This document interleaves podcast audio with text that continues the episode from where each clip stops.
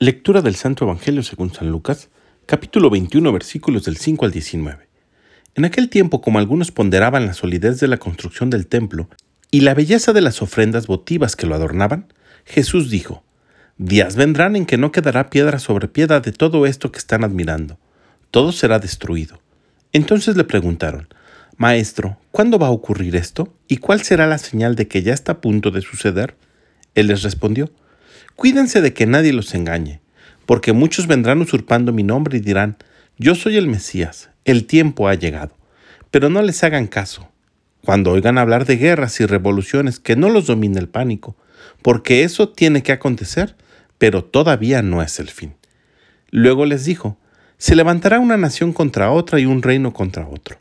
En diferentes lugares habrá grandes terremotos, epidemias y hambre, y aparecerán en el cielo señales prodigiosas y terribles. Pero antes de todo esto, los perseguirán y los apresarán.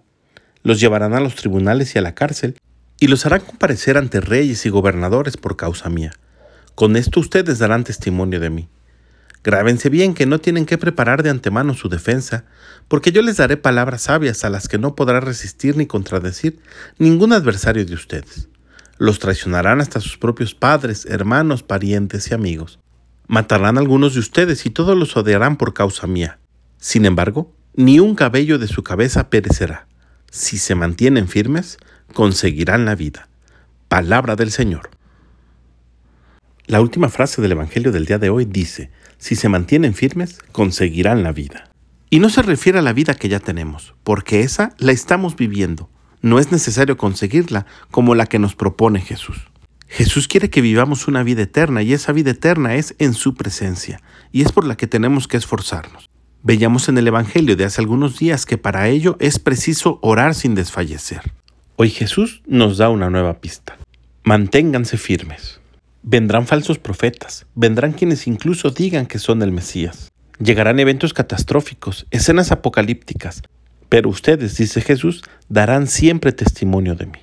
Y en eso es en lo que tenemos que mantenernos firmes. Ser cristianos íntegros, que además se saben asistidos por el Espíritu Santo porque solo de Dios nos viene toda la ayuda.